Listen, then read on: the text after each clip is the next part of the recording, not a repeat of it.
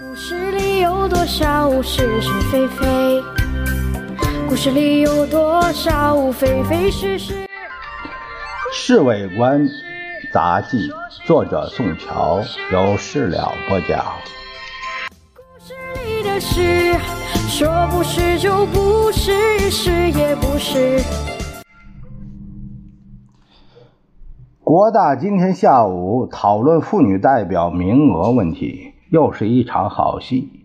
有好些男代表都认为现有的妇女代表名额已经够多了，用不着再增加。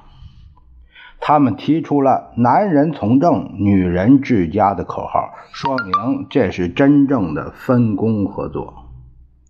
女代表们听了这些话，大为不满。他们交头接耳商量半天之后，又跑到会场的最前排来包围夫人。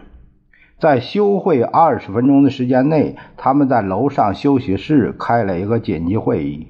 夫人也以妇女代表的身份参加。果然，在行开会的时候，女代表们攻势就开始了。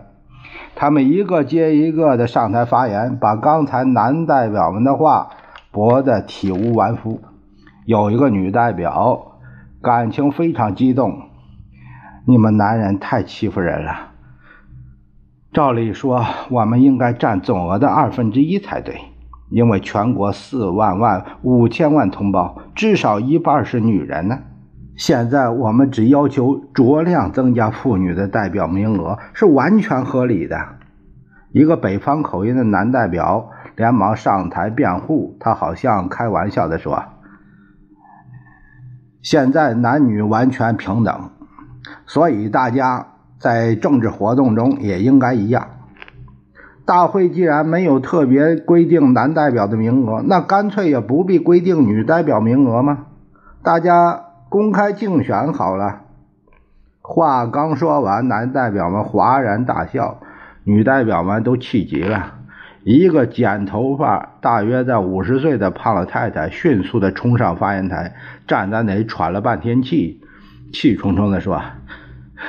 你们男代表都是我们的儿子，台下愣了，接着都大笑起来。